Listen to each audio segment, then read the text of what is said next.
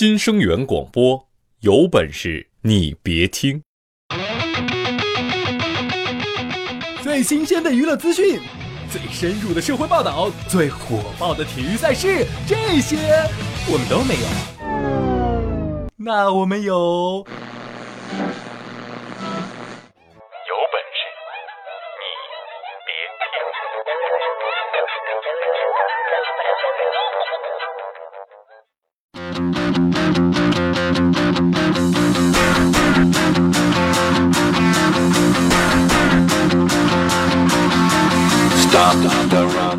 各位听众，大家好，这里是由没有赞助、独家赞助播出的《有本事你别听》，我是二杨。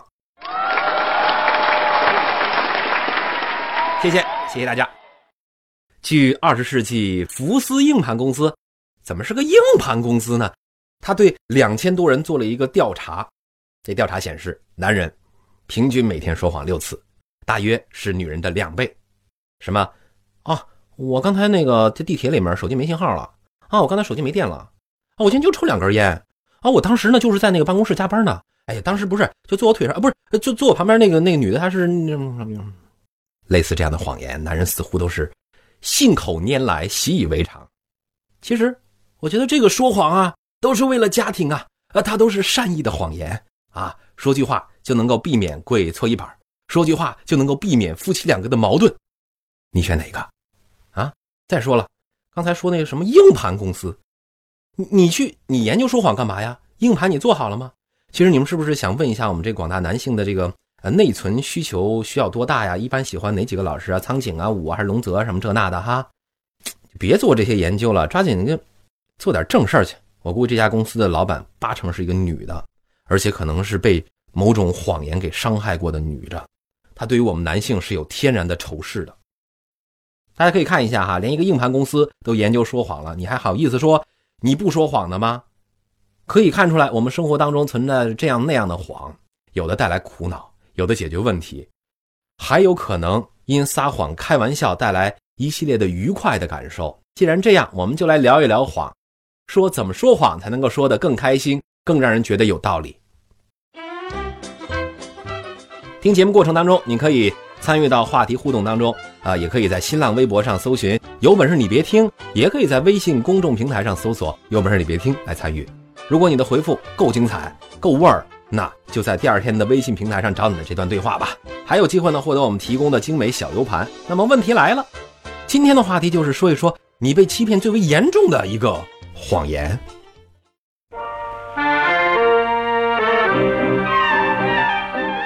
有本事你别听。关爱你的心情，更关心你。如果没有你，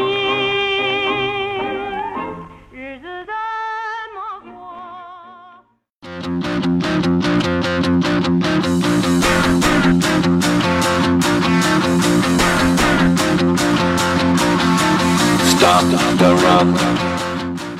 好，欢迎回来，这里是有本事你别听，我是二阳，我们继续来说说撒谎。说到谎。我们从小到大说了无数的谎，谁能告诉我他没撒过谎？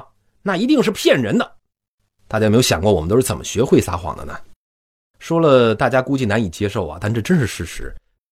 那就是父母教给我们的，不是老师，父母就是他们。仔细想想，小的时候父母说的那些话：“爸爸妈妈，我是从哪儿来的呀？”父母就说了：“啊，你呀，我是从嘎吱窝里揪出来的。”还有。啊，你呀，我是从那个垃圾堆里捡回来的啊，反正不知道哪来的。再比如说，父母说啊，呃，把给你的压岁钱啊，你先先放我这儿，我给你，我给你存着，对吧？你小朋小朋友拿着拿丢了怎么办？可是这钱后来就真的变成他们的了。我反正是再没见过我的压岁钱。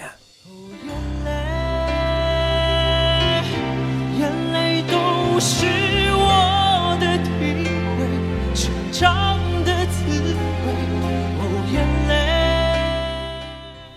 小的时候，父母还说过什么哈？呃，玩火会尿床，吃耳屎会变哑巴。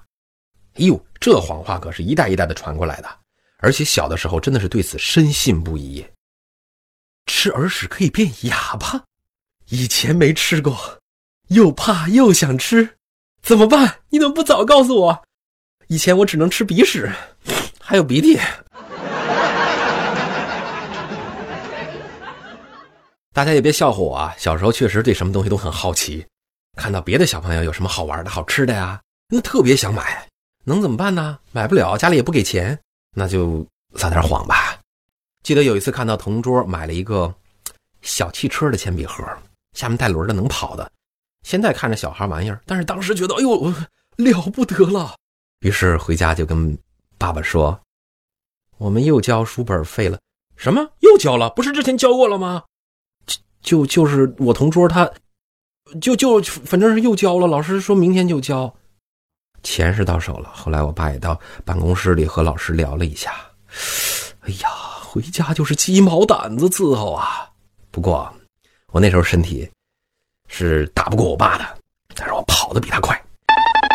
我就迅雷不及掩耳盗铃之势跑到了卧室，锁上门。哼，我爸进不去了。在外面啊，你出来，嗯，不，你出不出来？嗯，不，来把门打开，爸爸不打你。哎，我就说啊，你怎么能骗爸爸呢？你要是真想要钱，你就跟爸爸说，小孩不能撒谎啊。就算爸爸没钱，咱俩一块求你妈，对吧？让他给你买。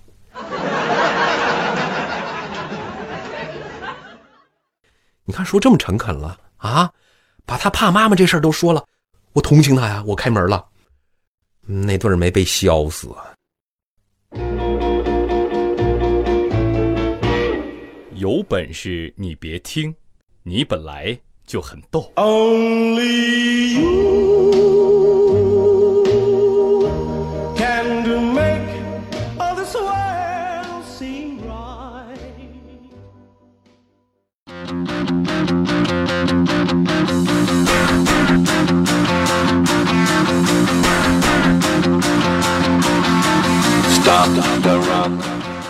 欢迎回来，这里是有本事你别听，我是二阳，我们继续来说说撒谎。其实我觉得说谎的道路上，父母那就是启迪者，但是呢，要想上到一个新的高度，那就要老师来帮忙了。为什么这么讲？大家想想，上学的时候写作文啊，那时候都是语文老师当班主任嘛，对作文的要求非常高。写作文、写周记，哎呦，我小时候一想到那头疼，三百字儿，三百字我一格一格数啊，哎呀，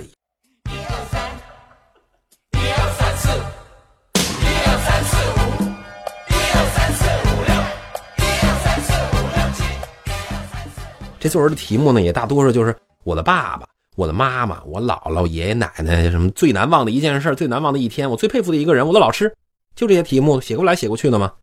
大家可以想一下，那时候一小屁孩儿啊，除了上课淘气，哪有什么敬佩、佩服，还想写爸爸妈妈，那那都很正常的事没有那么多难忘的事啊，怎么办呢？写点千篇一律的吧，我来编一编吧。我妈死了。我爸那个什么瘸了，我姥姥她遭遇不幸车祸了，这一类的写的都是特别恐怖，也写老师啊，我们的老师对我们特别好，但是那一年他得了癌症，老师把本儿合上，这死孩子讨厌，谁得癌症了？说到妈妈的时候呢，一般都是大夏天天特别热，她看着我睡不着觉。就给我扇扇子，其实那那天我妈就给我屁股来了一下，还不睡觉呢，干什么呢？抓紧睡。还写妈妈说晚上给我补衣服，然后补着补着看着鬓角就多了几根银丝，哪有这事儿啊？那时候旧衣服直接都送我们家农村亲戚了。再写爸爸，写爸爸一般就是什么大半夜发烧，一发烧还就就特别不巧，还下着雨，要不下雪，还然后他就背着我去医院，我感觉到了父爱如山。我听到了父亲砰砰的心跳，然后突然觉得父亲的背也不是那么挺拔了。他为了这个家庭，呕心沥血。回忆一下，是不是这样？都这么写的。哎呀，手握小学生作文五百字，就是心里踏实。我相信大家手里都有这本书。什么？你没有？别装，站直了。嘿，说你呢。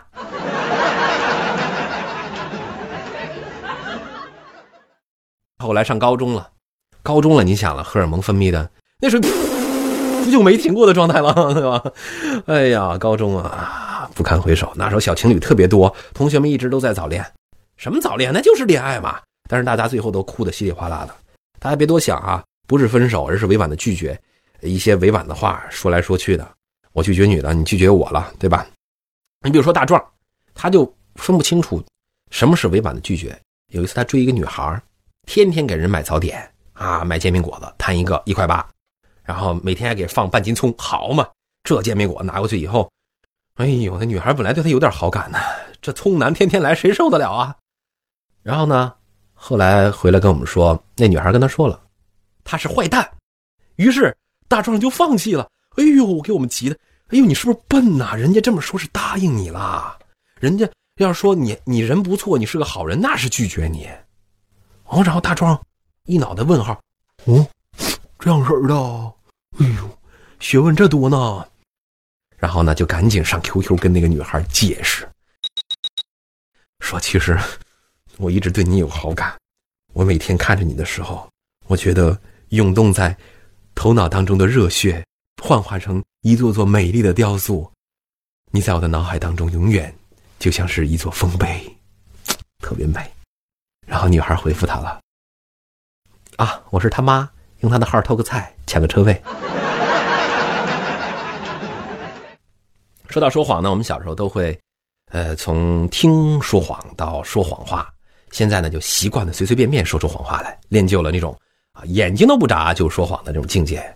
呃，中学的时候经常说的谎就是老师说听懂了吗？嗯，听懂了。扭头，老师刚才说什么？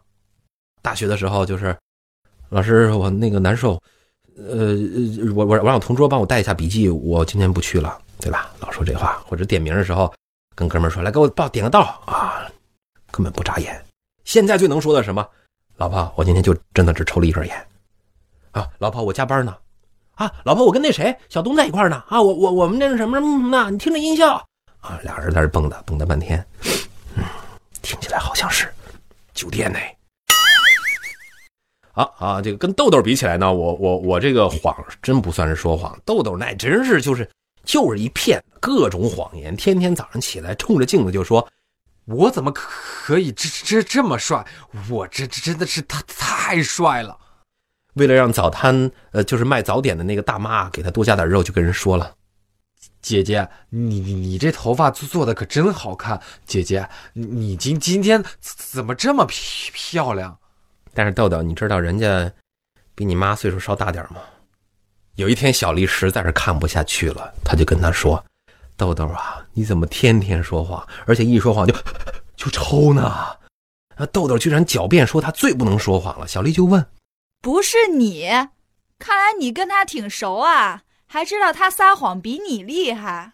豆豆说是谁都知知知道啊，他他他哥那么火，不不知道都都都不行。那那就是林林宥嘉呀，他他不是唱的那歌是是我妹又又说谎吗？我没有说谎，我何必说谎？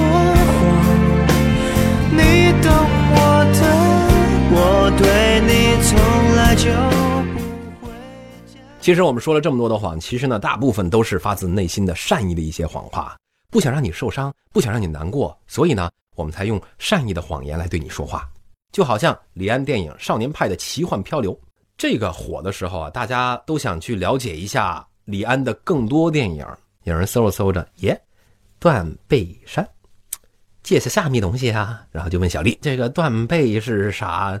小丽呢还不太好意思直接跟人说，他就说啊，断背，断背就是背断了。电影也没啥，俩男的，俩男的，嗯，没意思。同事一直深信不疑啊。那天跟他们聊天，就说天天看电脑真是受不了，不是屁股疼就是颈椎疼。哎呀，这个同事于是就对着所有的同事大声说：“哎呀，你，你断背啊！”其实生活中真正强大的人，应该有分辨是非的精明，乐行好施的品行，防人但是不害人，担当又不惹事，这样才会成就无怨无悔的人生。不过呢，我愿意相信这个社会呈现给我们的更多是真实，即便遇到谎言，我也宁愿相信他们的动机是善意的、正能量的。只有这样，心中才可以满满的装上的都是爱，满满的装上的都是阳光。偶尔有阴云，一夜清风拂过，也就烟消云散。